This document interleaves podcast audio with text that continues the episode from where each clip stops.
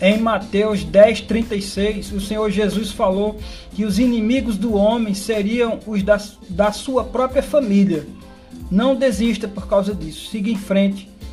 Você vai vencer, em nome de Jesus.